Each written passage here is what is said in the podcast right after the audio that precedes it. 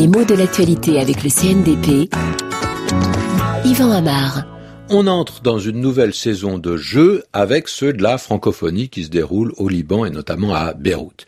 Quand on a dit jeux de la francophonie, bah, on a tout compris. Hein on sait qu'il s'agit d'une série d'épreuves, surtout sportives, mais aussi artistiques, avec des disciplines très différentes, et tout cela met en présence des athlètes, des acteurs, des intellectuels qui viennent de divers pays de la francophonie.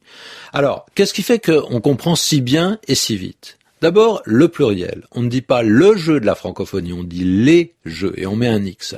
Ensuite, on met une majuscule à jeu. Alors ça, il faut le voir, hein, l'oral ne permet pas qu'on s'en aperçoive.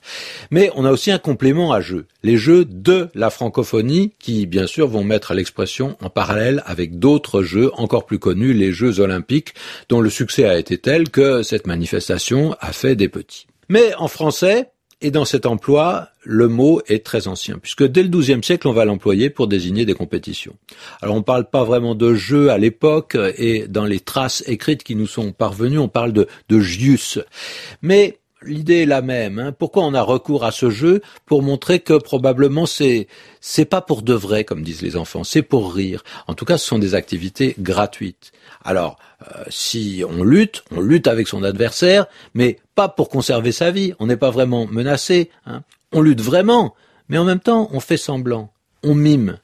Et pourtant, la lutte est réelle. Le désir de l'emporter est certain mais l'occasion de cet affrontement a été organisée et son existence a quelque chose d'un petit peu arbitraire. On a décidé qu'on se battrait. Donc c'est décalé du réel et, ainsi c'est un jeu.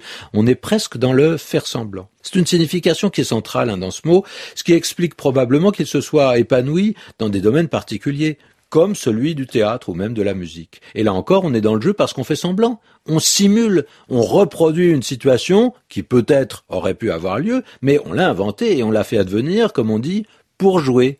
Alors on parle de jouer un texte, on dit d'un comédien ou même d'un musicien qu'il joue bien ou mal, et on va plus loin puisque au Moyen Âge, jeu signifiait une pièce. On a par exemple ça dans, dans des titres, hein, le jeu de Robin et Marion. Et c'est également ainsi qu'on peut comprendre euh, toutes les activités qu'on nomme des jeux, par exemple le jeu de cartes, euh, le jeu d'échecs, les jeux de société, même aujourd'hui les jeux informatiques. On s'abstrait du réel et on reconstruit un réel qui est un petit peu irréel d'une certaine c'est une partie, c'est un échange régi par des règles qui sont décidées par les joueurs et pour les joueurs.